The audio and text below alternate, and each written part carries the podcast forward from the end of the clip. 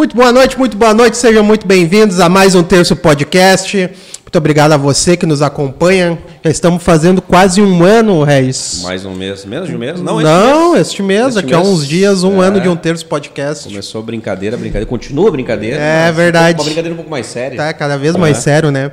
E desde já a gente quer agradecer o pessoal que patrocina e que investe e nos ajuda a manter esse programa durante tanto tempo. Que são eles Glee Makeup Hair, estilo e beleza e único endereço. Segue lá no Instagram, arroba Glee Makeup Hair. Espaço de coworking Eco, salas e escritórios compartilhados para o seu negócio e evento. Segue lá no Instagram, eco.work, agora também na cidade de Itaquara. Noac Instalações, tudo instalações elétricas, hidráulicas e agora também energia solar. Segue no Instagram, Noac Instalações. Meu Guia Gourmet, não sabe onde ir, a gente vai te ajudar. Segue lá no Instagram, arroba Meu Guia Gourmet. Clipar Alpinismo Industrial, trabalho nas alturas para limpeza e manutenção de fachadas. Segue no Instagram, arroba Clipar Alpinismo. Munar Veículos, a melhor revenda de Sapiranga. Segue no Instagram, arroba Munar Veículos. Neste mesmo Instagram, conversa com o pessoal da DLM Construções, invista em imóveis e construções. E apresenta o cara aí para me recuperar o fôlego depois de tanto patrocinador. Apresento, cara, apresento o cidadão que é quase um Duda Mendonça aqui da nossa região, da nossa cidade, dos nossos laços. Não sei se ele não vai se ofender com é, isso. É, talvez sim pelo, pelo Duda ser esquerdista, né? E ele não compactuar talvez com as ideias do Duda Mendonça, mas tem um poder de. Em 10 minutos de conversa aqui, ele estava quase me fazendo votar nele que não é candidato. Então tu imagina o poder de persuasão que tem. Leonel, prazer, satisfação de te receber aqui. Leonel, que é assessor parlamentar do nosso querido deputado atual Marcel Van Hatten também apoia outros candidatos, Fichinha, por exemplo, que inclusive já esteve aqui conosco, né? Faz um trabalho de, de marketing sobre campanha, seria mais ou menos isso? Boa noite, muito bem-vindo, meu querido. Boa noite, é um prazer estar aqui com vocês, cara. Na verdade, meu primeiro podcast. Aí, tá vendo? Eu tinha, eu, eu fazia gravações de vídeos, mas eram vídeos gravados, não era ao vivo, no projeto Visão. Então, alguma coisa, alguma experiência eu tenho. Mas igual dá um nervosinho estar tá aqui com vocês ao vivo, né? O primeiro podcast, mas é com certeza muito prazeroso e poder contar um pouquinho da minha história na vida pública, né? Na, na política, vai ser bem interessante. Tem bastante coisa para contar. Coisa. É um prazer. Esse, esse, projeto, inclusive, é teu?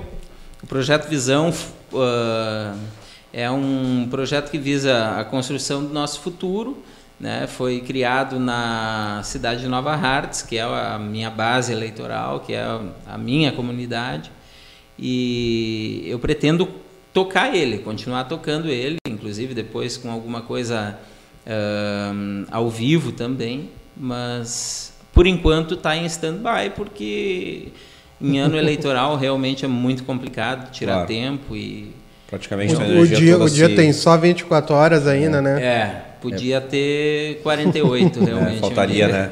E é natural de Nova Hartz, Leonel? Eu sou, na verdade, natural de Estância Velha porque não tinha hospital, né? Mas uh, a minha família é de lá, né? meus avós, minha mãe, e eu nasci em Estância Velha, mas fui morar lá quando pequeno. Aí depois a mudança, fomos para Araricá, me criei em Araricá, sou da região Vale dos Sinos, que o município mãe é Sapiranga, uhum. né? Araricá, Nova Hartz foram Sim, emancipados, claro. eram Sapiranga. Mas fiz oitava série em Nova Hartz, então tenho muitos amigos lá e coordenei duas campanhas vitoriosas. O atual prefeito uh, me convidou para ser secretário de administração. Tenho realmente um vínculo uhum. muito forte com a cidade de Nova Hartz. Mas atuo em todo o Vale dos Sinos na questão de uh, coordenação eleitoral, né? De campanha. Atual prefeito lá, aliás, quem é? O atual prefeito é o Flávio Yost, um empresário. Exatamente, exatamente. Acho que já não é o primeiro, o primeiro mandato dele, né? É o segundo mandato. É o segundo mandato Coordenei dele. as duas as, as duas, duas, campanhas. Eleições. Então é um coordenador vitorioso. Já tem no currículo. É, quem quer ganhar uma eleição cola é. nesse cara aí. Como é que começou a tua vida pública, cara? Porque o assessor ele também faz parte dessa caminhada. Né? Claro. A minha vida pública na, na administração pública, na verdade, ela começou através de concurso público. Eu trabalhei, comecei trabalhando uh, com 15 anos de idade num ateliê de pré-fabricado. Né? E aí fui trabalhei numa reciclagem que tinha em Araricá, uma recuperadora de isopor, a Charas, que foi realmente um aprendizado muito grande. Assim, consegui com 16 anos eu era auxiliar né, na produção, uhum. então realmente trabalhei bastante, aprendi, né, e fui crescendo dentro da empresa. Trabalhei dois anos, fui para o Via Marte, trabalhei dois anos no Via Marte e nesse período do Via Marte eu estudei para um concurso que tinha em Araricá. Passei em primeiro lugar no concurso para escriturário, um concurso uhum. simples que exigia uh, ensino fundamental na época. Eu já tinha o médio completo, mas exigia o, o fundamental. E eu passei em primeiro lugar. Uh, foi um concurso que a gente tirou o primeiro lugar empatado e, o, e por sorteio eu fiquei em primeiro. Era sorteio, o, o, critério de desempate era sorteio, não tinha nenhum outro. Aí. Olha aí, tá vendo? Fizemos uma pesquisa online. aí eu fiquei em primeiro lugar e assumi, então, trabalhei numa escola pública, que é o, o Inhaxica, conhecido como Inhaxica em Araricá. Em Araricá. Foi outra experiência muito, uhum. muito bonita. E ali, naquele período, eu formei a Juventude Progressista em Araricá. É, e a, através dessa uh, inserção na juventude partidária, foi, foi realmente começando a aquecer esse, Sim. Esse sentimento dentro de mim. Né? Eu realmente gosto e atuo na política por acreditar realmente que a gente possa fazer alguma coisa para mudar as coisas para melhor. Né? Então, eu ainda acredito no ser humano, né? senão a gente uhum. não poderia estar envolvido na política. A política ela está desgastada, realmente está mal vista perante a população, mas muito por causa da nossa inércia. Né? As pessoas de claro. bem ficaram na inércia por muito tempo, deixando que aqueles claro. que gostam muito de política tomassem conta do campinho. Faz então, todo sentido. A gente, claro. a gente do bem que quer realmente construir alguma coisa, quer trabalhar, né? Hoje em dia as pessoas, uh, quando tu fala em político, tu não, tu acha que tá, mas tu ganha teu salário para fazer política. Não, não é para fazer política, é para trabalhar. A política ela realmente pode ser o, ela é o caminho para mudar as coisas, para realmente fazer algo para o cidadão. Goste ou não, é necessário. Né? É necessário. Na verdade, é. a gente precisa aprender a gostar. Porque Sim. os que realmente querem só uh, benefício próprio, eles gostam muito. Né?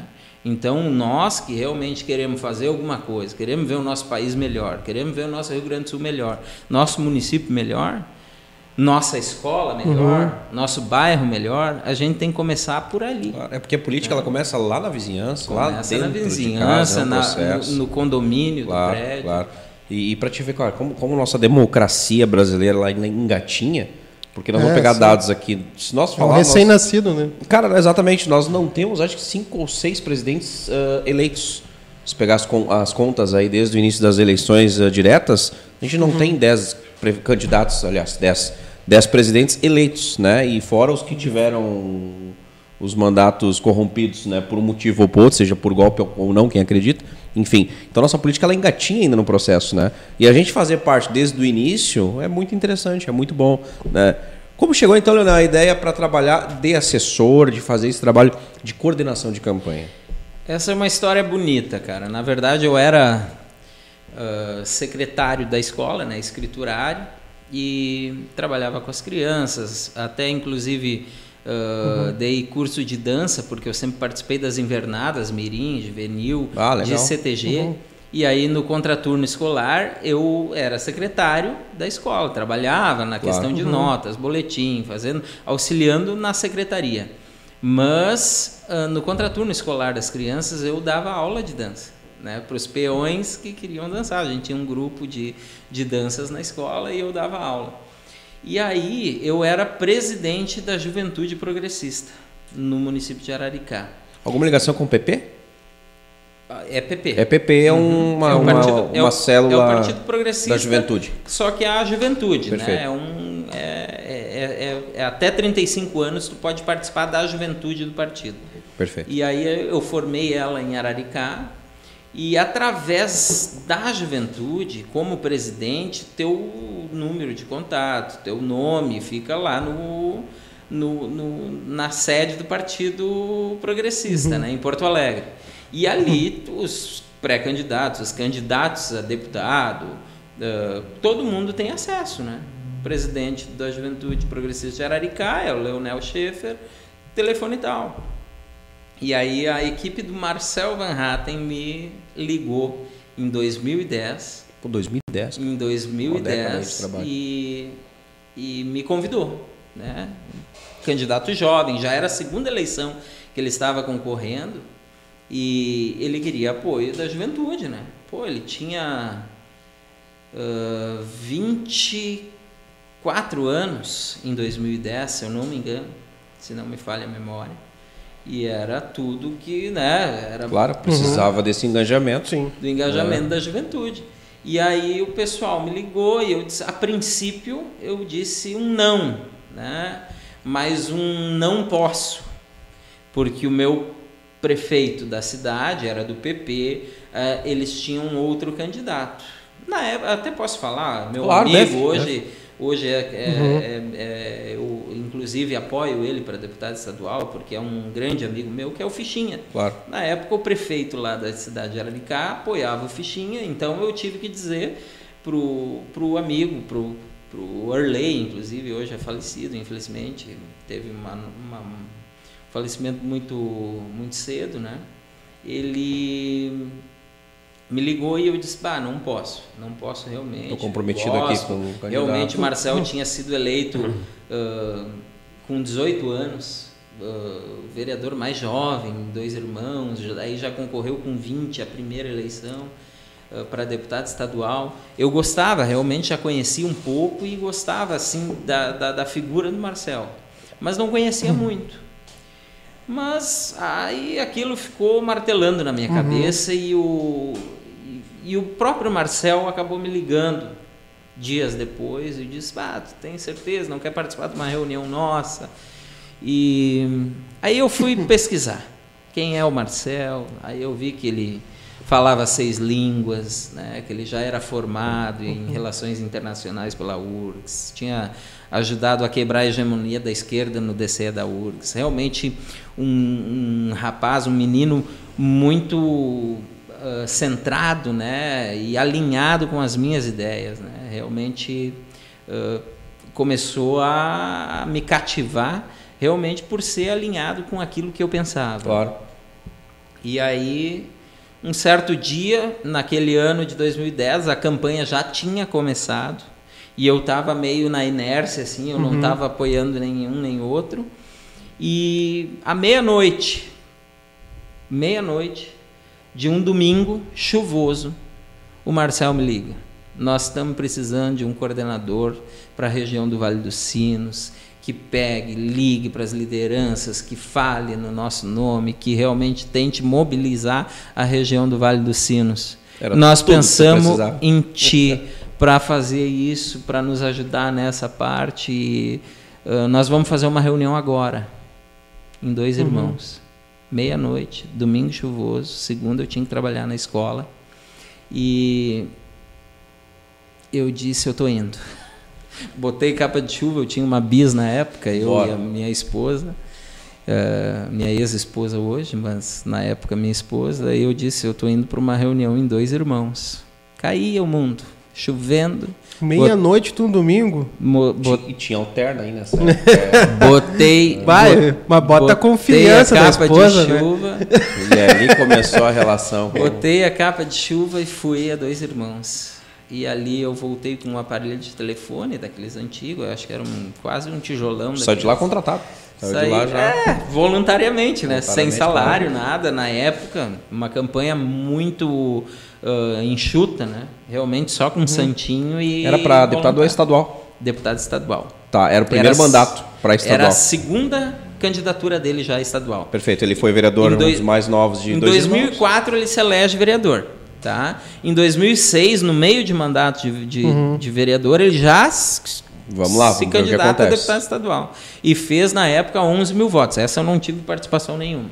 Certo. Em 2010, aí, depois desse fatídico domingo aí de chuva, De chuva. voltei na segunda já, de madrugada, eh, como coordenador da região do Vale dos Sinos. Coordenador sem saber o que fazer numa campanha para deputado estadual. função. Mas comecei a ligar para todo mundo, comecei a me engajar na campanha, e, sabe, nos eventos em finais de semana.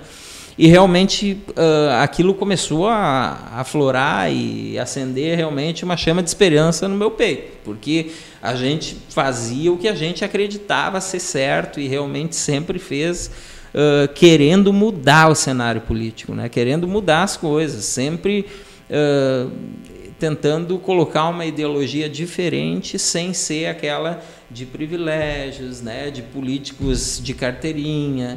Uh, realmente ir lá para tentar desburocratizar as coisas, facilitar as coisas para o empreendedor e, e, realmente tentar contribuir para que a, a, população tivesse mais liberdade para empreender, para trabalhar, que consequentemente com menos impostos, mais investimentos, esse tipo de coisa. E aquilo começou a, a realmente acender no meu peito uma chama de esperança e eu fui com tudo, né, cara? Uh, fui, Bom, fui... em 2010, quando a gente nem, nem sequer hum. cogitava de uma eu, mídia digital eu, forte. Eu estou né? impressionado com o poder de persuasão é. desse cara. A é, campanha... não, quase fazendo minha carteirinha do Não, olha a só. Campanha... Domingo, meia-noite. A campanha, a campanha em 2010, ela foi totalmente de sola de sapato. Santinho de mão em mão né? É porque justamente o mundo uhum. digital não estava tão aberto Sim, como está nos dias de hoje. Né? Tinha Orkut, tinha né? Orkut, tinha Orkut, exatamente. Era o início do, do Facebook em é. 2010. É. Orkut e um outro do, do e-mail que era eu não lembro, mas não tinha nada de. Uhum. Oh, e nem era também uma das principais uh, uh, vértices das campanhas. A política se fazia em palanque é, com lideranças partidárias e no Santinho. E aí nós tínhamos realmente uma desvantagem. Uhum porque as lideranças partidárias, vereadores, suplentes de vereador, eles geralmente apoiavam quem já tinha mandato. Claro. Ah, eu vou precisar dele para apoio do nosso mandato e tal. Como é que eu vou uhum. pegar um cara novo? Então nós pegamos uma gurizada que acreditava e vamos para a rua. Que, qual era o partido do Marcel nessa? PP. PP que é coincidia justamente com o teu partido. Meu partido na então, época. Já era Hoje eu ainda sou filiado no PP. Tu ainda ia te fazer essa pergunta, ainda é filiado ao PP. Sim. E o Marcelo, nesse meio tempo, acabou indo para o Novo. Acabou indo para o Novo. Na depois, criação, é. lá em 2014. Sim, 2014. Não, 2015... 2015, uh, 2014 ele se, ele se ficou na suplência com, pelo PP, assumiu como deputado pelo PP Aí na, na outra eleição, que foi 2018, ele foi para o Novo. 2018. É. na verdade é mais ou menos o ápice do Novo, né? Quando dá aquele, aquele boom nas ele, eleições. O Novo acho que foi formado em 2015. É, é o Amoedo, o Novo? Não. É o Amoedo? É o Amoedo, é. O Amoedo, é, continua afiliado, mas... Mas ele saiu... É, ele saiu da direção partidária. Saiu da direção partidária. É, ainda bem. Ah, sim. Mas, ainda a... bem, é. Ainda Já conheceu pessoalmente o Moedo? Não, Teve... não, não conheci pessoalmente, mas infelizmente foi um desastre. Assim, ele desmobilizou muito o novo nos últimos nos últimos anos aí e agora o novo está se reestruturando. Pois é, cara, e eu particularmente enxergava, confesso para ti, como um bom nome. Eu também. Naquela era de Haddad e Bolsonaro. também, né? Ele cara, mas não, não. Ele fez muito voto, né? Ele fez muito Sim, exatamente. Por ser um cara que chegou literalmente, ele caiu de paraquedas numa campanha é, presidencial, né? Se eu não me engano, ele foi o. O quinto colocado. É, é. Para Ciro, uma primeira eleição, é. Tu, tu, tu atingir esses dados sem, aí. Sem tempo de claro, TV, sem Exatamente. Nada. Quem presidiu de novo? A nível nacional?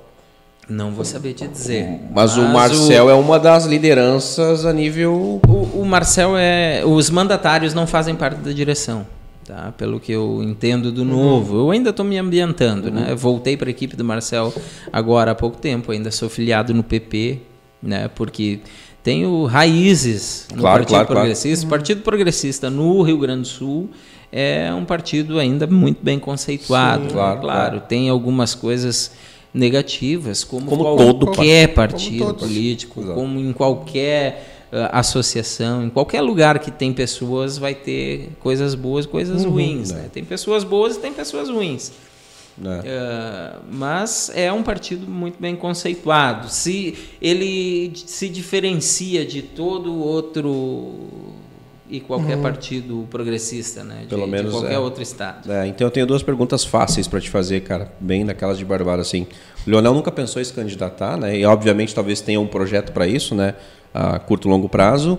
E se o Marcel nunca bateu no peito, meu amigo, vem, pra, vem, vem comigo aqui para o novo que eu estou precisando de ti nele também. Não, na verdade, O Marcel não faz esse tipo de pressão, até porque ele, ele entende que o novo hoje ainda não, não, não, não, não está formado em municípios pequenos. E a minha, uhum. uh, a minha base eleitoral é um município pequeno. Nova Hartz tem 21 mil habitantes. E realmente, se um dia eu for concorrer, vai ser em Nova Hartz. É lá que, é lá que tu vai eu, começar a tua caminhada. É lá que eu gosto de, de viver, é, lá, é das pessoas de lá que eu quero me aproximar mais, quero ajudar a contribuir para um crescimento. É a cidade que eu amo, que eu aprendi a, a gostar e quero, e quero construir a minha história uh, juntamente com a população. Mas não tenho pressa para que isso aconteça. Mas tem um projeto para isso. Um dia eu acredito que vou sair dos bastidores e vou concorrer. Né? E não sei se nessa próxima eleição Uh, deve uhum. ter algum candidato que seja melhor do que eu neste momento, né? Sempre pessoas iguais a mim tem um monte, melhores talvez tenha muito mais. Só que se um dia a Nova Hartz precisar, eu vou estar tá pronto para concorrer, né? A gente Você está tá falando de um futuro candidato a prefeito, talvez, da cidade de Nova Hartz?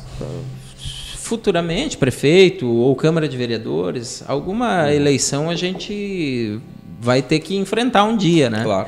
A gente está no meio político e eu gosto muito dos bastidores, né? Mas só trabalho para quem eu realmente acredito e sei que é pessoa boa, que tem ética e que realmente vai uh, trabalhar uh, com austeridade, né? Sem corrupção. Eu nunca trabalhei para nenhum corrupto, nenhum uh, candidato que fizesse coisa errada. Já foi convidado? Já tive convites. Já tive convites de outros partidos, inclusive quando saí do governo de Nova Hartz, eh, aí começou a chover gente da oposição, que eu não compactuo, né? Uhum. Então, na verdade, eu saí do governo Nova Hartz por alguns, alguns atritos internos, mas tenho uma amizade muito grande com a maioria de todo mundo que está no governo, e inclusive com o prefeito Flávio. O prefeito Flávio é uma inspiração para mim, é um exemplo a ser seguido. Uh, tive muito aprendizado ao lado dele, é um, um gestor uh, de sucesso na iniciativa privada, né? E também está sendo um gestor público de sucesso, o governo está indo muito bem. Se assemelha as duas funções, gestor privado e gestor tem, de máquina pública? Tu tem que procurar sempre fazer o melhor, uhum. né? investir bem. Uhum. Mas são administrações muito diferentes. Muito Sim. diferentes. Na iniciativa privada, tu pode fazer o que tu quiser a qualquer momento. Ele é teu, tu é o administrador, Sim. tu faz o que tu quiser. Tu pega o melhor preço e aplica e vai. Outra coisa, o teu lucro tu investe, uh, uhum. tu aplica para fazer render na iniciativa, no, no setor público, o investimento uhum. ele é executando obra. Entendeu? Tu não uhum. aplica dinheiro, tu aplica dinheiro em obra. Ali vai render para a população. Né? E recursos federais já fatiados. Tem essa recursos outra. federais já fatiados. Isso aí é uma outra história. Né? E eu sou municipalista, eu acho que o município tinha que ter mais autonomia. Mais mesmo. autonomia Hoje é né? pouca autonomia? O dinheiro sai do município e para retornar tu tem que implorar para um, um, deputado federal. Para a gente ter uma noção das Sim. verbas que chegam lá, acho que 40% ou 50% educação, saúde, alguma coisa assim. É, minimamente você tem autonomia para conseguir lidar, né? Fazer é, uma... O deputado ele tem obrigação de mandar 50% para a saúde. 50% do, da, das verbas que das ele tem verbas de deputado federal é para a saúde. O ah, restante entendi. ele pode distribuir Perfeito. de acordo com ele achar Mas, melhor. E, e, o pode falar, faça tu. Não, agora eu vou mudar um pouquinho, voltar claro. um pouquinho no tempo, na verdade, sobre a questão de estratégia de campanha, né? É, eu acho que o teu papel hoje é isso, né? Formar uma estratégia de campanha de sucesso. Quando facilita, o que facilita? trabalhar para alguém ou que tu acredita nas ideias e que teoricamente é honesto ou facilitaria se tu trabalhasse para alguém não tão honesto assim, mas que não tem muito limites e muitos escrúpulos e, e que uh, dinheiro sairia com maior facilidade para a campanha? É, eu não sei trabalhar com dinheiro em eleição. Uhum. Minhas campanhas sempre foram enxutas. né? A gente a, comecei com o Marcel, a gente se dividia. Um dia eu pagava entrada num lugar para fazer campanha, porque no início foi no tete a tete. Eu ainda me lembro que em 2014 eu emprestei dinheiro para o Marcel entrar. Claro, era final de Claro, dia, claro, claro. final de campanha, mas nós tínhamos uma amiga para visitar no Star Club em 2014. A, a dona da ótica ideal Ah. estava esperando a gente ali. Sirley. Não, não, é Não, a mãe não. do Pablo. É a Só mãe do deixa, Pablo. a gente Mãe vai lembrar o nome dela já já. É, ela estava esperando a gente ali, né? Ela queria que o Marcel passasse ali, ela gostava muito do Marcel. E pá, vamos lá. E daí Eloir. começou- Eloir, Eloir, é. Isso aí. Aí a gente começou a contar e tipo, pum, e eu tinha ali, não, não, vamos, eu pago a tua, vem cá. E, e É. o Marcel entrou, eu paguei a entrada do Marcel, depois ele me pagou. É obviamente, mas porque a gente realmente contava o dinheirinho, os níquels, né? Claro, era uma campanha literalmente enxuta. Para realmente conseguir chegar nas pessoas. Claro. E a gente fazia no tete a tete. Então eu aprendi a fazer campanha. assim. A- o- a- nós chegava num bar, numa festa, o pessoal vinha pedir cerveja para nós. E o Marcel disse: Mas eu não bebo. Eu não bebo cerveja. Tá, mas nós bebemos, tu não vai pagar, tu quer te candidatar. Tá, mas se eu te pagar uma cerveja, tu vai votar em mim, depois eu não preciso fazer mais nada. E assim foi, eu fui aprendendo a, a, a fazer política. Se E- posicionar e a- em relação. E a se posicionar em relação a isso. Né? De- depois o próprio Flávio hoje me contou uma vez que alguém pediu para. Bah, mas eu preciso de alguém que arrume meu carro. Daí ele, ele também disse: Eu não sou mecânico. Né?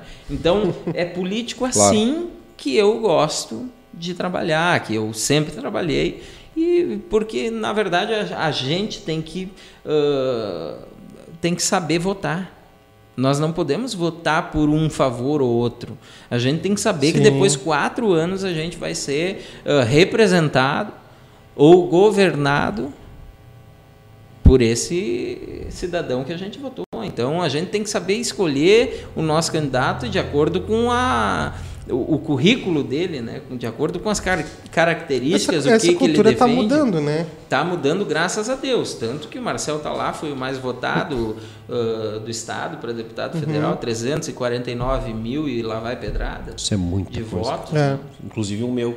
Deixo registrado aqui. Votei no senhor Marcel. Ah, Eu nem legal. lembro aqui. Daí eu votei. ah, eu votei. Ainda tem uma- um grande percentual de, de eleitores que não lembram ah, em quem votou. Não me orgulho disso, mas não lembro mesmo.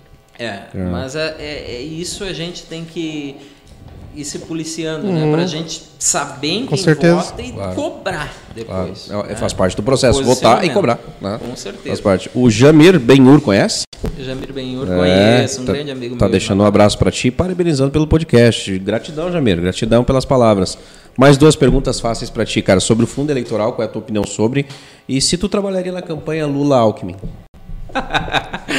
Teta. Cara, eu- o fundo eleitoral, eu acho uma grande palhaçada. Né? O nosso país vive uma crise econômica há muito tempo, econômica e financeira. E eles vêm aumentando esse fundão para fazer campanha política. E a gente sabe que muitos candidatos, não vou nominar porque também a gente não tem como provar, a gente sabe que muitos candidatos esquentam esse dinheiro para ficar com esse dinheiro no bolso. Tá? Uh, candidatos do PP a, a- a deputado federal com uh, mandato, pelo que eu tenho informação, vai ganhar 2 milhões e 800 mil reais para fazer campanha. Né? E isso inflaciona tudo. Quem não ganha dinheiro do fundo eleitoral vai ter que pagar o santinho 10 vezes mais caro porque eles aprovaram esse fundão. E isso quem paga é a população. Então, eu não tenho como ser a favor disso. Eu sei que esse sistema é muito difícil de ser vencido. Só o Partido Novo votou contra o fundão eleitoral. E, e isso realmente é, um, é, uma, é uma política, é um vício que foi criado que é muito difícil. Os políticos próprios abrirem mão desse dinheiro para fazer campanha. Sim, é é que É? assim, é muito ridículo eu criar e eu retirar algo. Não podia passar por eles. É. No mínimo É. um pleito nacional, que, que uma eleição. Um plebiscito. Cara, exatamente, estava resolvido. Nós estamos falando, cara, hoje mais ou menos, eu não quero me enganar aqui, mas acho que até ontem eu estava escutando, 30 milhões de pessoas no Brasil passam fome. 30 milhões. Sim. Isso são 15 em Porto Alegre, tá? Para você ter uma noção, no Brasil passam fome. Fundo eleitoral beira 5 bilhões. A conta fecha Uhum. facinho. Então, cara, é completamente descabido, né? E eu nunca vou con- conseguir, embora eu seja um pouco democrático, até demais eu acho, aceitar alguém dizer para mim que o fundo eleitoral é válido. Eu não vou conseguir abrir essa brecha no meu conceito político Não, em relação a isso. não. Né? E Lula Alckmin, faria parte dessa campanha, meu querido? De jeito nenhum. Eu posso me orgulhar de nunca ter votado no PT. Né? Eu, apesar de vir de, de uma família que teve uma veia mais esquerdista, né? centro-esquerda, PDT, Leonel, é por Leonel. causa do Leonel Certo. Brizola. Uma questão do Brizola, eu tenho então, hoje, né? avô brizolista e meu pai biológico é brizolista também. Inclusive, sempre foi chefe de gabinete do Enio Bassi. O meu pai biológico, Alexandre Schaefer, conhece muito de política, muito inteligente. Ah, Então, não- literalmente, essa veia aí. é, vem, É, vem, vem, vem, vem. Vem, de sangue. Né? A gente não teve muito contato, não fui criado por ele, mas pro- provavelmente isso é uma Claro. questão de sangue, é um, um gosto que veio, que eu herdei dele. Hereditário. É. Mas eu nunca faria campanha para o PT, principalmente para o Lula. O Lula, ao meu ver, foi sim o, o chefe da quadrilha e sabia de tudo. Né? Então, foi condenado e foi preso e depois foi descondenado pelo próprio Supremo que eles indicaram a maioria Não derruba a deles. live. É. E a cereja do bolo, Alckmin, o vice. O Alckmin é outro oportunista que está vendo uma esperança de ser eleito vice-presidente e depois, se o Lula morrer no meio tempo, ser presidente. Porque o grande sonho dele é ser Não, a presidente do forma de Brasil. chegar à presidência. A forma é o- dele chegar à presidência, ele nunca vai ser eleito. Eu né? também acho que- Depois de é. tudo isso, não digo agora. Não, não, evidentemente. Acho que até a me- a mesma linha do Ciro ali, talvez. que, Infelizmente, talvez o Ciro nunca vai conseguir dar esse passinho além, né? Não consegue sair do chão. Mas o Alckmin de, de, de vice do Lula, infelizmente, foi um. Enfim. Não, ele, ele ah, tá aí, os vídeos provam isso, eles viraram memes, né? É, Pô, o Alckmin o- de bonezinho da CUT, cara. que O, legal. o, Alckmin, o Alckmin disse que votar no Lula era botar o bandido Na cena do crime. de, de volta na cena do crime. E agora o Lula é o candidato à presidência dele.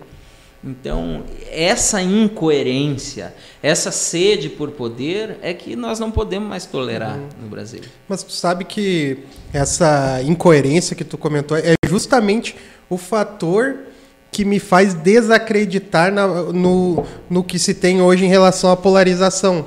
Ou seja, a gente tem dois lados, até eu comentei antes, né? Eu comento isso acho todo podcast. A diretriz de governo. Independente da ideologia, hoje o país, ah, apesar de ter ser Lula e Bolsonaro, essa polarização, independente da ideologia, ambos têm as mesmas diretrizes de governo. Quer dizer, é o- é a mesma forma de governar.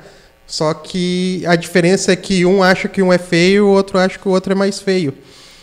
Ah, tendo em vista isso, e essa questão de toda a juventude en- entrando na política, e eu acredito realmente que, que é- é essa, essa cultura de, de, de corrupção mesmo, seja por voto, seja por político, vem melhorando, vem melhorando com o tempo. Tu acredita que é- é essa questão, essa, essa entrada da juventude na política, após esse processo de que estamos vivendo de Lula e Bolsonaro, pode acontecer realmente a nova política que tanto se fala hoje, que eu acho que é até mais modinha do que Isso, isso é perigoso.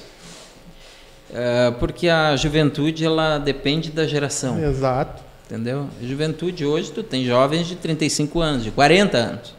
Tu ainda pode considerar uma pessoa jovem, né? O- Mas a juventude em si ali, vamos considerar que nem os partidos políticos consideram até 35 anos, tá? Hoje, o de 20 a 35 talvez tenha um pensamento um pouco mais de discernimento do que realmente está acontecendo. Por que, que nós estamos na crise vivendo a crise uhum. que nós estamos vivendo. Não é por causa do governo Bolsonaro, é por causa da pandemia. Também a pandemia ajudou a, a, a devastar a economia mundialmente. Mas a gente sabe que vem de governos anteriores. Todas as escolhas de governos anteriores, investimentos fora do país sem retorno financeiro nenhum, né? isso ajudou a quebrar a nossa economia. Políticas de dar o peixe e não ensinar a pescar também ajudou a a, arrasar com a nossa uhum. economia. O assistencialismo, isso aí. Essa política, infelizmente, ajudou a, a, a, a, desmoronar a nossa economia e fazer com que nós vivamos hoje num, realmente num caos econômico e financeiro no país.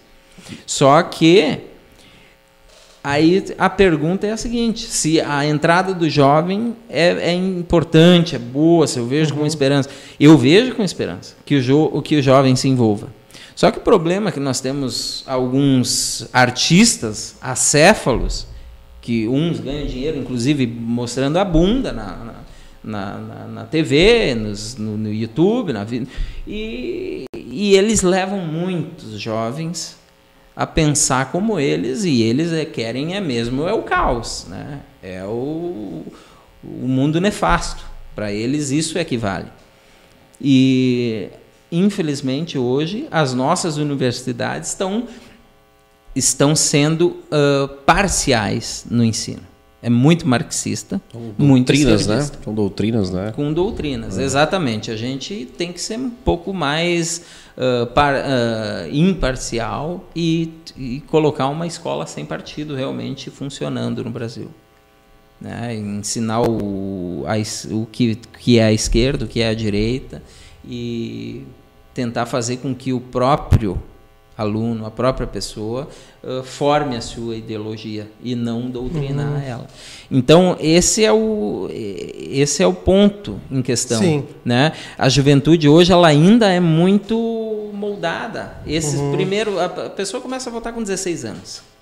Com 16 anos, cara, é, é, é, são muito poucos que já pensam realmente em mudar o mundo, em fazer algo diferente. Tu quer, tu tá na tua adolescência, tu, né? E aí tu pega alguns uh, alguns artistas aí que defendem a, a coisa errada e, e, botam na cabeça que o mundo tá, que o, que o país está tá realmente uh, uma porcaria porque o último governo está dando errado. Não a, a, pessoa tem que entender que isso tudo é uma cadeia, né? é, um, é uma engrenagem. As escolhas que foram feitas há 40 anos atrás, hoje a gente está sendo uh, afetados por ela. Então, isso a gente tem que começar a mudar a longo prazo. Não existe mudança a curto prazo. A curto prazo, tu, tu faz algum trabalho paliativo. Mas a real, realmente mudar é a longo prazo, começando no sistema de educação e aí começando também na questão de redução gradativa do imposto para deixar o nosso empreendedor trabalhar com mais liberdade e realmente uhum. conseguir investir no país, pagar melhor o funcionalismo, um, poder dar melhores condições para os seus funcionários. Então, isso tudo é a longo prazo, não é de hoje para amanhã. Então, e quem, e quem vai fazer isso? Olha, eu também acho que a polarização ela está atrapalhando tudo. Com certeza. É. Eu votei no Jair Messias Bolsonaro. Me orgulho disso porque era ele ou o PT. Né? O Haddad, o hum. poste. Então, não tinha o que fazer. E votei conscientemente no, no Bolsonaro, nos dois turnos. Né? Votei no primeiro turno, votei no segundo turno. E elegi o Bolsonaro. E acho que o Bolsonaro tem feito um bom governo. Tem começado a trazer de novo alguns investidores, atraindo alguns investidores para o país. Não está dando dinheiro para as republiquetas né, dos países vizinhos. Uh, e assim ele está realmente tentando reestruturar a economia no país. Só que aí vem uma pandemia que a, ataca o setor financeiro e econômico mundial. Tá? Porque hoje nós temos crise nos Estados Unidos. Quem é, que quem é que pensava que ia ter crise econômica nos Estados Unidos? E não é só no Brasil. É isso que a, a população brasileira tem que uhum. começar a, a, a, a observar né, entender. Não é o Bolsonaro que acabou com a economia brasileira. A pandemia também veio e atacou e gerou essa crise econômica e financeira mundial.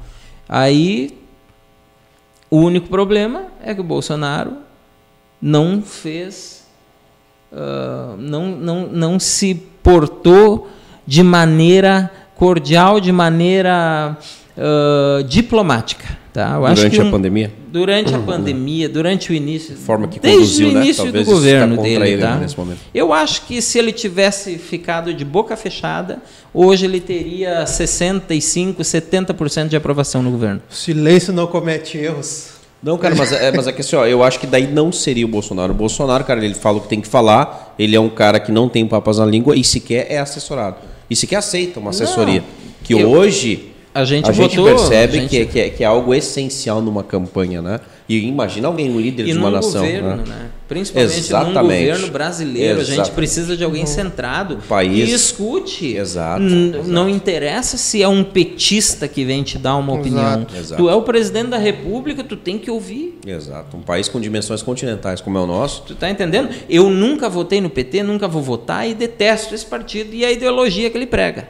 Eu não acredito nisso, nunca deu certo em lugar nenhum, não vai ser aqui que vai dar. Entendeu? Se tu quer dividir, divide o que é teu, não o que é do, de todo o povo brasileiro.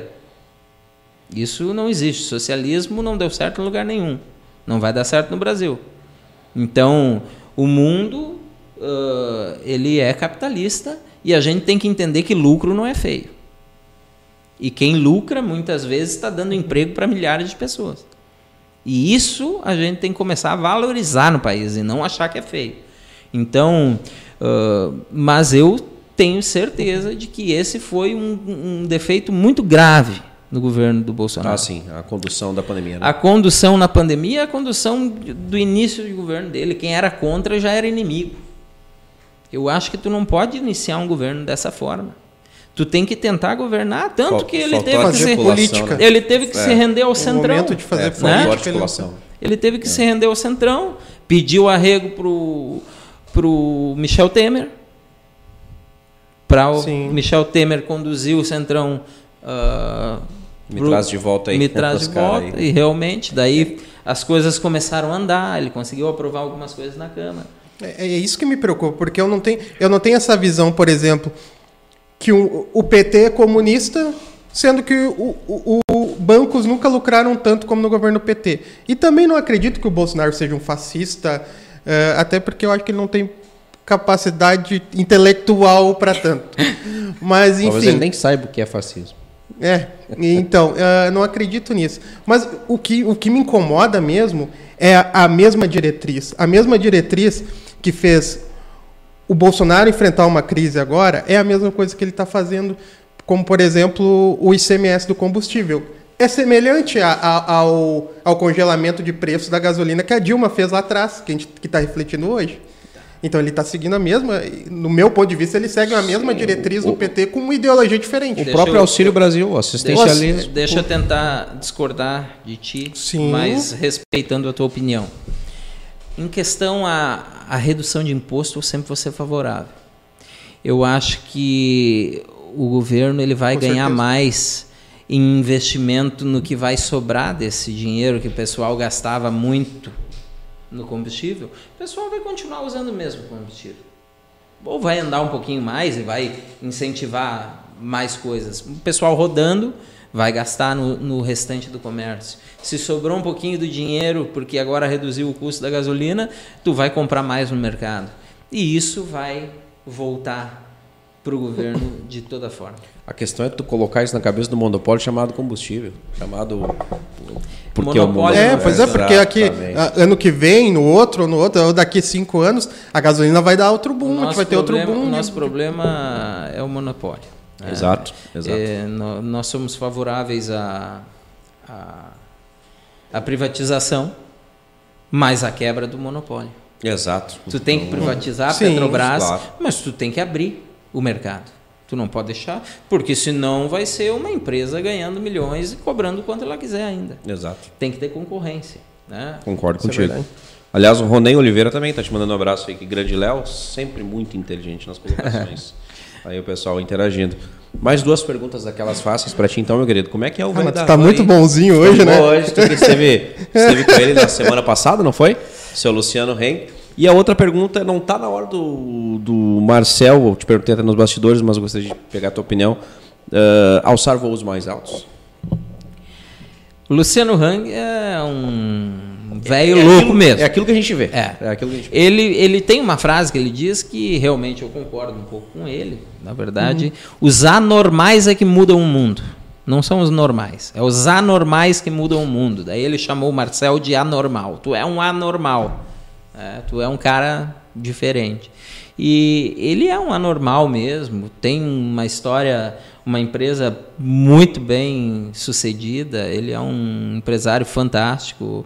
Acredito que essa polarização no cenário nacional, na política, ela, ela, ela deixa um pouquinho conturbada a situação, a imagem das pessoas. Daí quem é do PT não gosta do Luciano.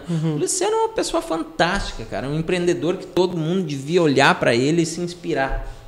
Tá? Ele é realmente ah, um cara muito inteligente, rápido. hum, eh, ele é acessível.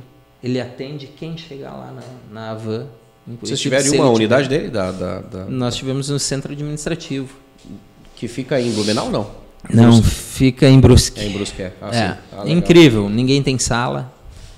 Milhares de mesas. É, se não se não me engano, ele trabalha no meio de todo mundo ali. aberto e a mesa dele é no meio, sem sala também. Quem quiser Ele chegar, anda com chega. o patinete elétrico dele lá em- por dentro. maluco. Tem uma moto que ele anda lá dentro também. Ele realmente é, é fantástico, assim, é bem sucedido e trata bem os funcionários. Os funcionários gostam de trabalhar na empresa dele. Tem, é tudo de bom, cara. Tudo de bom mesmo. Acho que é uma pessoa realmente é um exemplo para quem quer empreender. Olha o que ele está fazendo e tenta fazer parecido, que vai, com certeza vai dar certo, né? Não vai ser ruim Claro, se inspirar no cara. E o Marcel, a respeito dele voar, alçar voos mais altos, Isso. é aquela chama de esperança que, que acendeu no meu peito em 2010, cara. Nós já, já olhávamos um para o outro e disse, pá, cara, esse guri vai ser presidente. Esse guri é um fenômeno, sabe? Mas a, aquela época ainda não era todo mundo que conseguia enxergar isso, que conseguia ver essa é, essa, essa diferença dele no meio político, num meio que é conturbado realmente, é difícil, é. É, É tenso, né? É tenso, é um, é um meio muito Não é um complicado. ambiente muito tranquilo, imagina. Não é, não é amigável. A maioria do tempo a política não é um ambiente amigável. É difícil, né? E a, a gente, quem estava acompanhando, e as pessoas que acreditaram e votaram, né? Em, em 2006, 11 mil pessoas. Em 2010, 14 mil pessoas. Em, em, em, em 2006, 11 mil pessoas. 2010, 14 mil pessoas. Em 2014, ah, 35 mil pessoas acreditaram nele. Ele veio realmente numa evolução e aí ele conseguiu chegar na Assembleia e mostrar o discurso de posse dele, cara. É de arrepiar. Eu, eu vejo vídeos hoje e eu ainda me vem lágrima nos olhos e me arrepio. Dos pés à cabeça, porque é uma coisa que é emocionante realmente. E eu me lembro que eu tava, eu entrei com ele, trabalhei com ele na Assembleia, e as, as assembleias do Rio de Janeiro, as assembleias do Brasil afora ligavam para o nosso gabinete para parabenizar o discurso de posse do deputado Marcel Van Hatten. Ele termina o vídeo dizendo a frase dele, né, que é realmente uma marca, que é eu não quero viver em outro país, eu quero viver em outro Brasil. E assim ele encerra o discurso de posse e a Assembleia vai abaixo e e ele fica conhecido. Depois ele ainda tem o livro Somos Nós com uma Voz, que é o slogan de campanha em 2014, somos nós com uma voz, né? E ele compilou todos os discursos da Assembleia nesse livro. E onde a gente passa, o pessoal quer comprar o livro e realmente é, é uma sensação. dele? É uma autobiografia. Não, ele, ele escreveu. Ah, legal, ele transcreveu os discursos dele, fez uma, compilou, transformou num, num livro. Somos nós com uma voz. E agora escreveu outro com o Tiago Albrecht, que é um, um pré-candidato a deputado estadual também do Novo, e que é uma pergunta o título do livro. Política é coisa do diabo? E o Tiago, ele é teólogo, e o Marcel também é da igreja evangélica, né? Então, ele não luterano perdão luterano e eles escrevem assim essa relação de política e religião é coisa do diabo não é é certo então é um livro bem interessante assim o pessoal também está Ah, legal. Inclusive, nós tivemos recentemente a, a- uma candidata aqui que, inclusive, depois no WhatsApp ela me mandou. Existe uma citação bíblica, né? Que nós aqui devemos respeitar os escolhidos para governar o povo. Ela mandou essa, essa publicação. Eu vi isso aqui no É, ela mandou, é, eu tô, tô tentando recobrar, foi a Thalita. Thalita que nos Ah, deixou Thalita. essa. Isso, a Thalita. minha amiga Isso, querida, querida pra caramba. Inclusive já foi candidata aqui em Sapiranga. É, ela é casada casada com o ex-prefeito de sim ela é presidente William. da juventude aqui em Sapiranga É, também. cara, ela tem um, um tom de política assim absurdo, assim, até muito respeitável. Não, já já tá voltando aí pro meio político, não tenho dúvida. Acho- ela acha que não, mas a gente conversando Eu aqui, ela sim. tem uma veia política bem forte, né? eu acho que sim Bem legal. Então, legal. Tem alguma Bom. pergunta daquelas fáceis aí pro, pro mas só para encerrar Claro.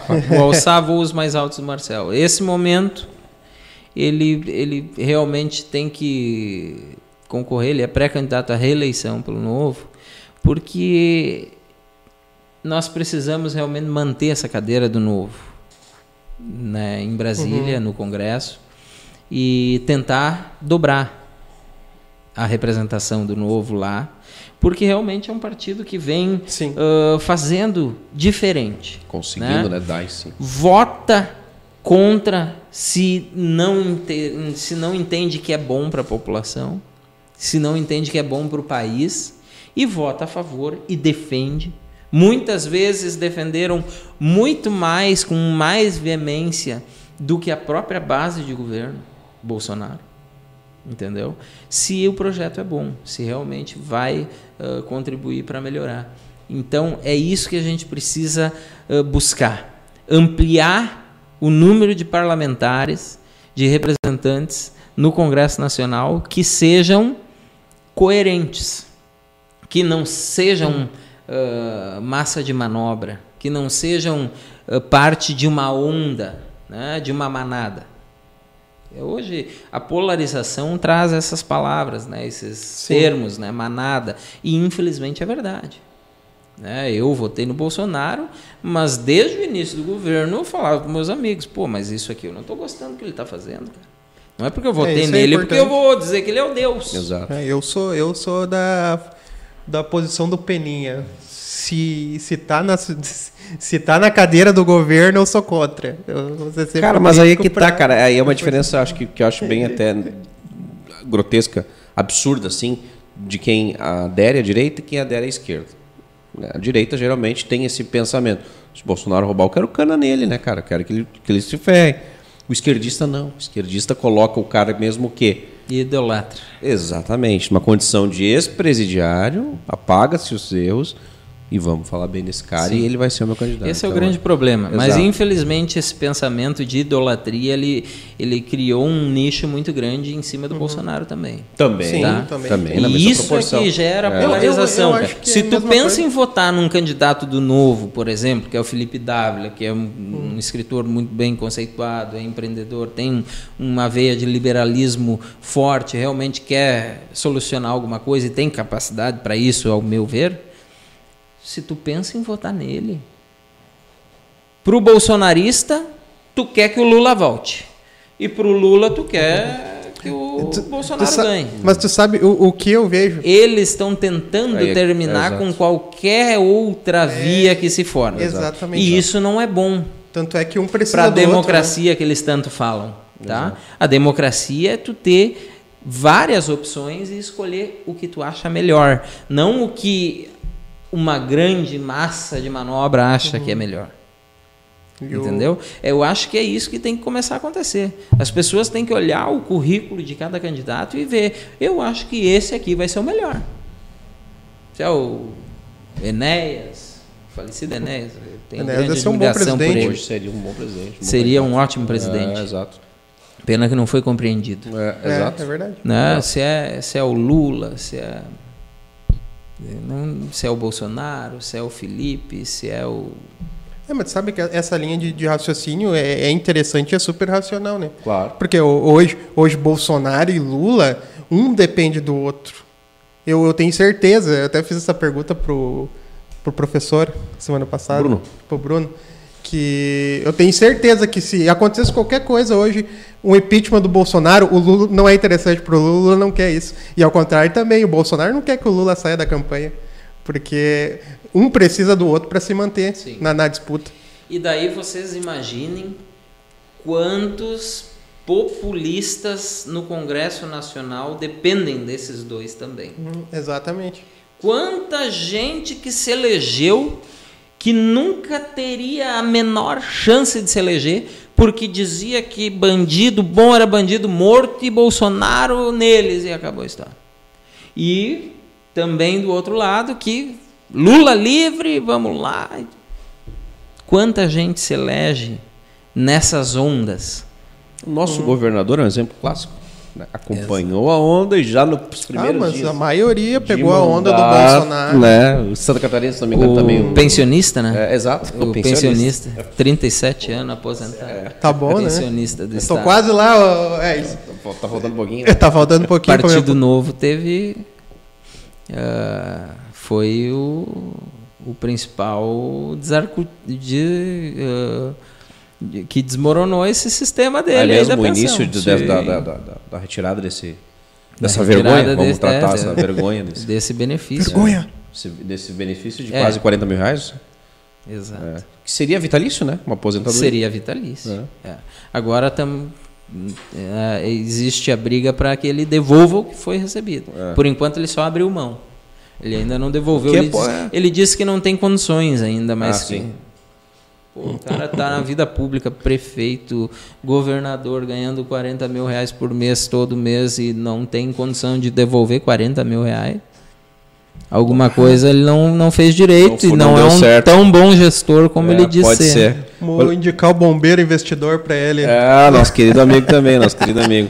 Mas vamos lá, aquelas perguntinhas fáceis então, Leonel. Deixa eu te perguntar, cara, em algum momento chegou a pensar, cogitar que Sérgio Moro talvez seria uma hipótese de terceira via? E aqui no Rio Grande do Sul, eu confesso pra ti, eu sou muito otimista, mas eu nunca vi um cenário tão aberto né, ao governo do Estado. Não sei se tu concorda comigo. Concordo. A eleição para o governo do estado ela está totalmente aberta. Né? Existem veias bolsonaristas e veias esquerdistas e está dividido. Ambos os lados. tão Embora eu, eu confesso pra ti que eu acho que o preto não foi uma boa escolha, eu acho que ele tá fora do páreo. Minha humilde opinião. O Edgar, né? É, o Edgar Preto. Também acho que está Né, fora. Tá fora do páreo. Eu acho que vai ser eh, segundo turno com o Eduardo Leite e mais alguém. É, o candidato da esquerda vai ser o Eduardo, né? É. Embora ele tenha esse, esse lado Esse viés. né? positivo na pessoa dele, eleitoralmente falando, porque se ele for para o segundo turno com um candidato de direita, a esquerda vota em peso nele. Provavelmente. Se ele for com candidato de esquerda, a É. direita vota Já nele. vi especialistas Uhum. dizendo Eduardo Leite no segundo turno, quer dizer Eduardo Leite, governador do estado do Rio Grande do Sul. Ele, ele seria a terceira via que incomodaria bastante o Lula e o Bolsonaro. Ah, tu acha? Com Não certeza. tem essa convicção. Tenho, tenho. É. Se o partido tivesse apostado nele, ele Pois é. Ele Eu vou abrir um parênteses aí. Tu acha que essa terceira forte. via não se perdeu a partir do momento. Cara, me parece muito claro que começou a surgir candidatos e o principal ponto foi o fundo eleitoral. Né? O fundão acabou sendo o- lá o título, né? aquela taça. Se perderam no meio do caminho, não sobrou ninguém? Sabe por que, que não sobra ninguém concorrendo a, prefeito, a presidente? Por causa do fundo eleitoral. Exatamente. O fundo eleitoral para uma campanha de presidente vai tirar dinheiro do quem, de quem precisa, que é os deputados. Os deputados querem o dinheiro nas suas campanhas. E uma candidatura à presidência vai enxugar, Uma fatia gigante vai. vai tirar uma fatia grande deste fundo eleitoral. Por isso que é muito negativa essa questão do fundo, né? Porque realmente alguns que seriam talvez bons candidatos à presidência não conseguem força partidária para manter uma candidatura. Porque como é que vai tirar o recurso dos deputados? Nós precisamos de gente no Congresso. Quem manda no Brasil hoje é o Congresso É. Nacional. Claro. É, nós vivemos um parlamentarismo, né? E não é presidencialismo. Quem manda é o parlamento. E o Sérgio Moro, tu achou que em algum momento ali, ele, pra mim, Sérgio Moro seria uma terceira via muito forte. Muito forte. concordo contigo.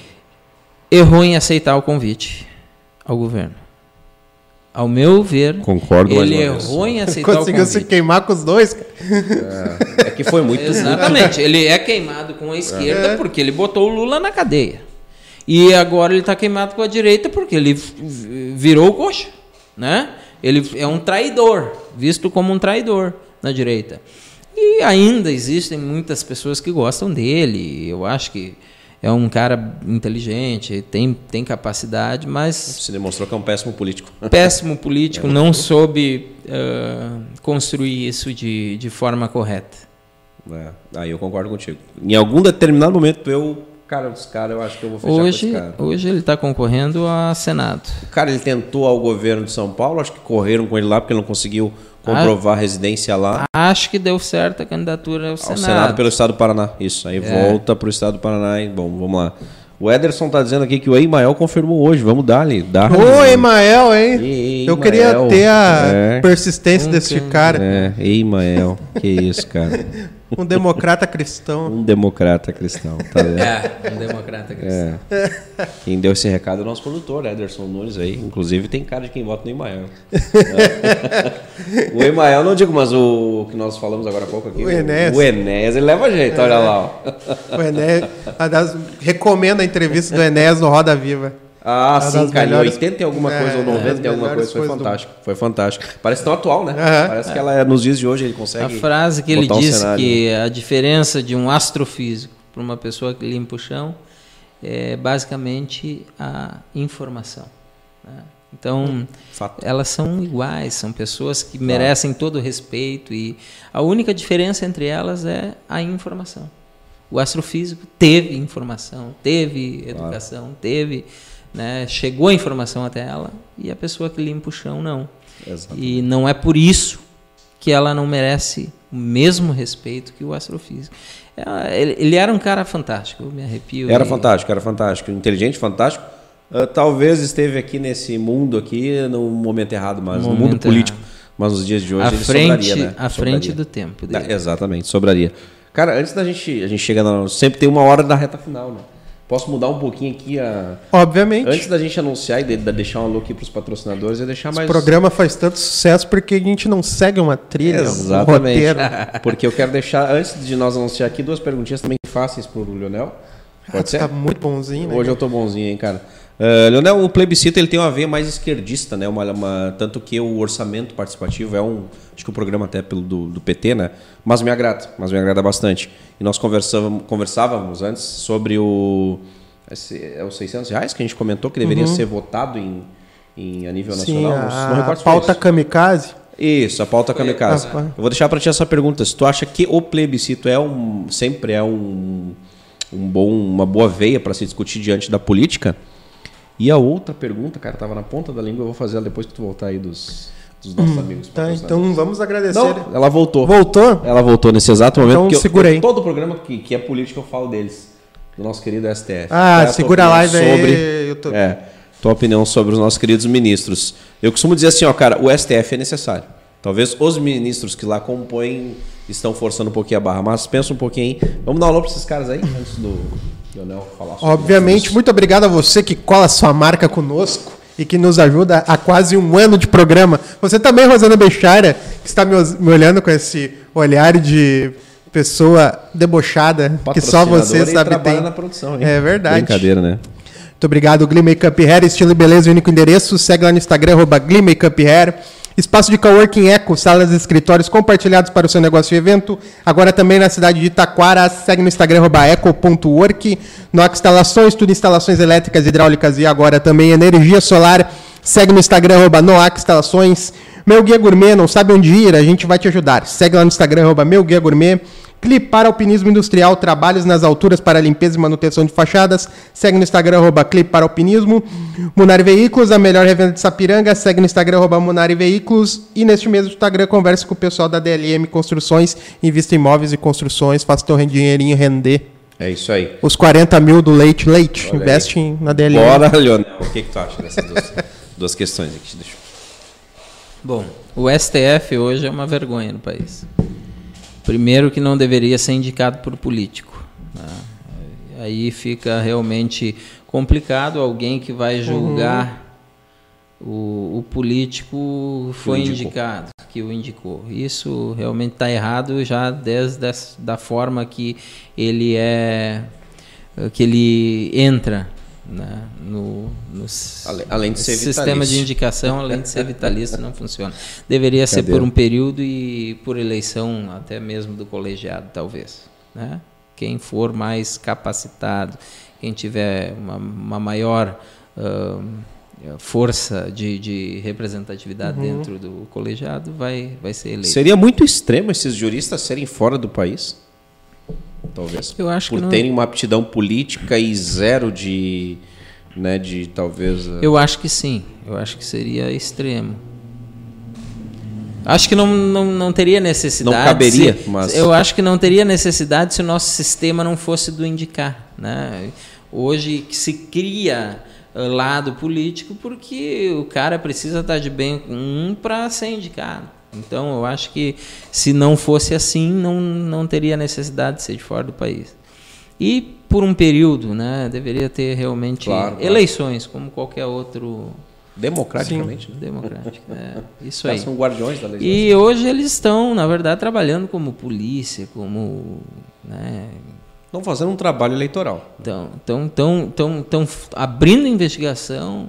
Né, eles só têm que julgar o que for para para eles, que for da esfera deles. Então, realmente eles estão abusando do poder que eles têm. E, Cada um no seu quadrado. Não, não é cada um no seu quadrado. Quem é que julga eles? E daí, aí que tá. É, Não, eles mas não têm, eles são hoje os super supra. É, é, exatamente. Então é bem delicado. Não, eles só fazerem o trabalho deles. né? Exato. O Aí- intuito aí do cada um no seu fantástico. quadrado. Aí sim, aí seria fantástico. Exato. Eles deveriam fazer o que é a, a cargo Da sua deles, alçada, né? né? Da sua alçada. E, na verdade, a outra pergunta... É o plebiscito, sobre a ideia da- Não, o plebiscito eu até nem acho esquerdista, viu? Acho que realmente é uma coisa boa da democracia. O povo ser ouvido, eu acho que é importante. Sou a favor de plebiscito. Bota na rua e vê. Hoje eu acho que, por, exemplo, as privatizações que há muito tempo atrás nunca passaria num plebiscito, porque ó, Petrobras é nossa. Nossa, pagando sete pilas de gasolina. Não, não faz sentido nenhum. Hoje, por exemplo, um plebiscito Resolveria isso. resolveria isso e, e eu tenho certeza que a maioria da população ia votar a favor das privatizações, que, que há 10 anos atrás seria derrubada por um plebiscito. Então, eu acho que a população tem que ter o direito de falar, tem que ter o direito de ser ouvida e, e o plebiscito é interessante para isso. Mas nós também temos representantes hoje fazendo Claro, claro. isso no, no, no Congresso. né? Então, em algumas coisas, se o Congresso achar necessário, acho que seria interessante. Vamos ouvir a população. Mas não existe a necessidade na Constituição por causa disso. Justamente Porque o eles Congresso estão lá. né? é a representatividade da população. né? Então a gente tem que cuidar em quem a gente vota. Esse é o, é o principal conselho que eu dou para todos. Analisem o currículo.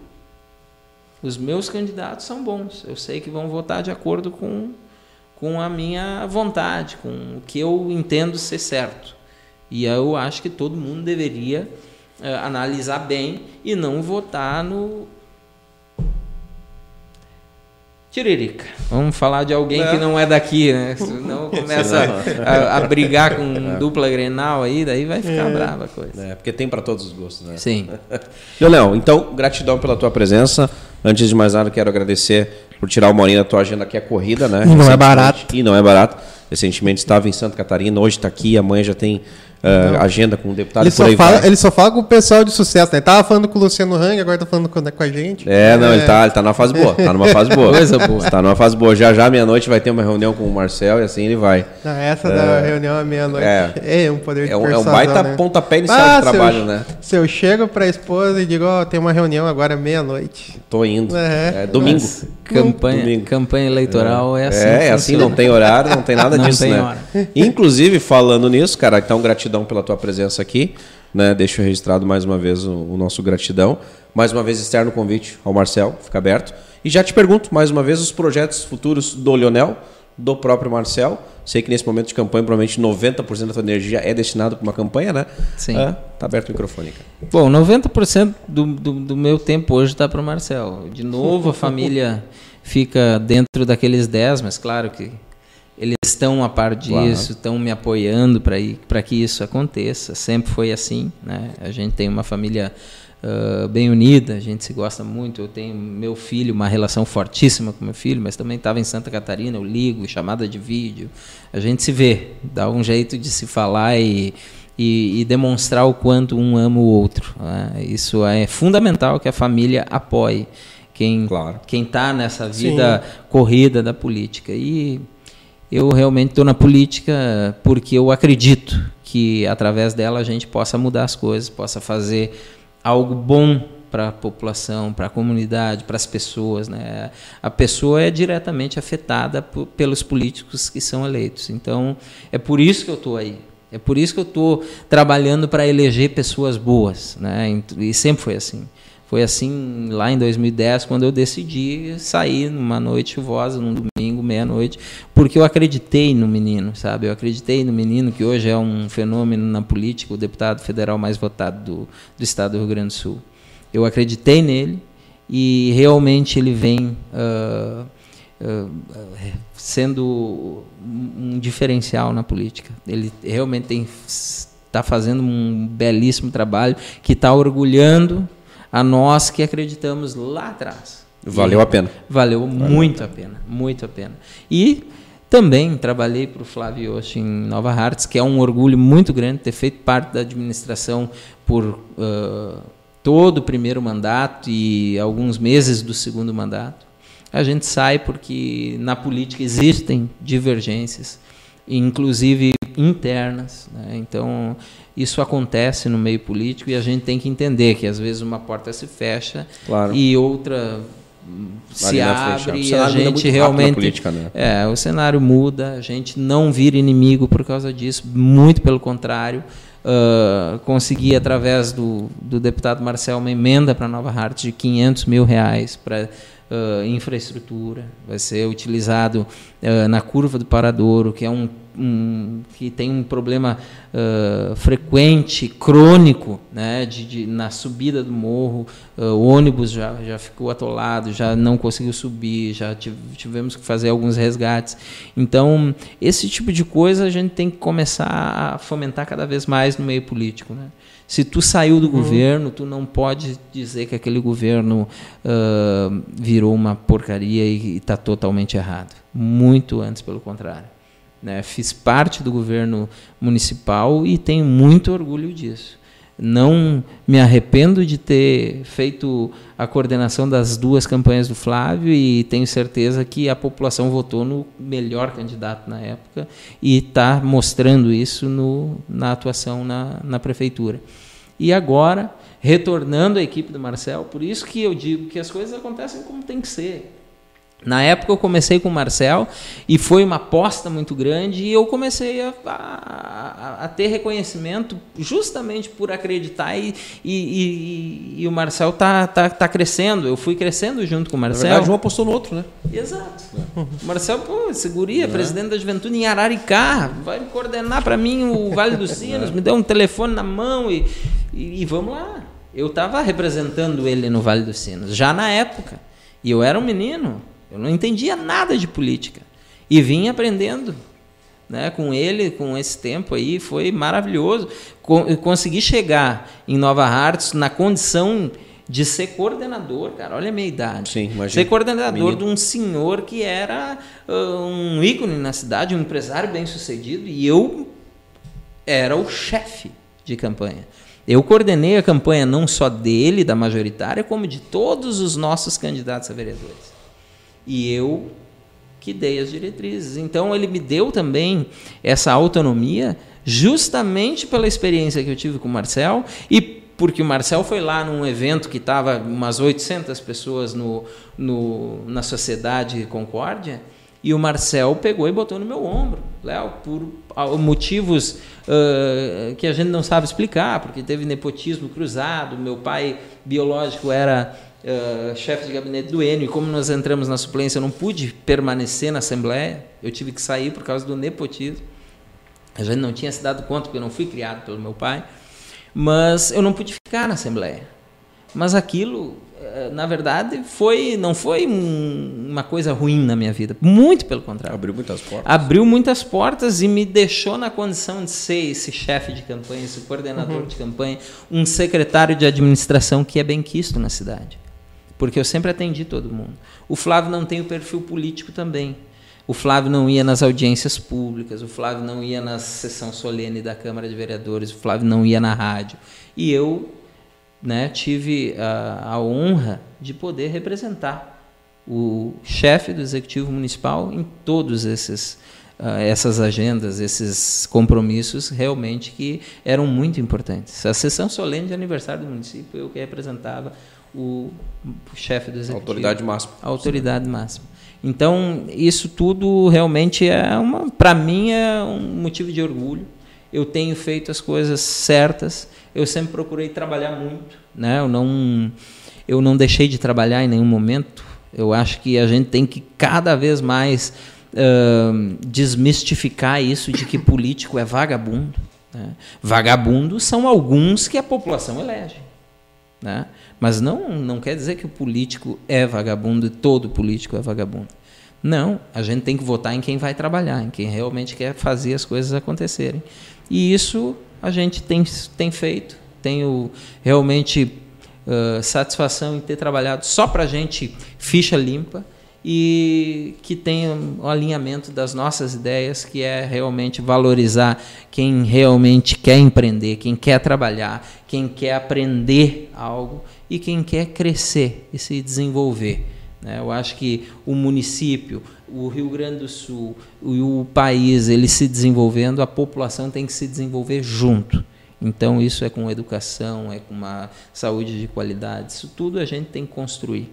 Né? Vamos parafrasear o Marcel Van Hatten: nós não queremos viver em outro país, nós queremos viver em outro Brasil. E é isso que a gente vem construindo um outro Brasil, um novo Brasil, um Brasil mais livre, próspero e que seja um país desenvolvido e que dê a oportunidade para todos uh, se desenvolverem juntamente. Uh, agradeço, cara. É agradeço muito o espaço. Desculpa agora o discurso que de político né? aqui, é mas é que realmente Essa isso, aí, isso né? vem, vem do coração. Claro, claro. Eu, eu tô nesse meio, cara, porque é o que eu gosto de fazer claro, e é o que eu acredito. Porque na iniciativa privada, eu já tive algumas experiências, o retorno financeiro ele pode ser muito maior. Muito maior. O, o retorno financeiro na iniciativa privada é o infinito e ao além. Entendeu? Tu pode ganhar uh, 10 mil por mês, tu pode ganhar 5, tu pode ganhar 2 mil, de acordo com, com o teu empreendimento, de acordo com o teu trabalho, teu esforço, mas tu também pode ganhar um milhão sabe? Uhum. E a, o setor público ele tem né, um limite. Hoje, o próprio salário de um deputado estadual tem muita gente na iniciativa privada, um deputado estadual, um deputado federal, um prefeito. Tem muita gente na iniciativa privada e ganha muito mais que eles. Claro que a, a realidade no, no, no, nosso país é de um salário mais baixo para a grande maioria claro, da claro. Mas isso não quer dizer que o político está ali na política só por causa visando salário. Muito pelo contrário. Quem é bom, quem realmente consegue, quem consegue se diferenciar na iniciativa privada, vai ter muito mais chance de ganhar uh, um retorno financeiro maior.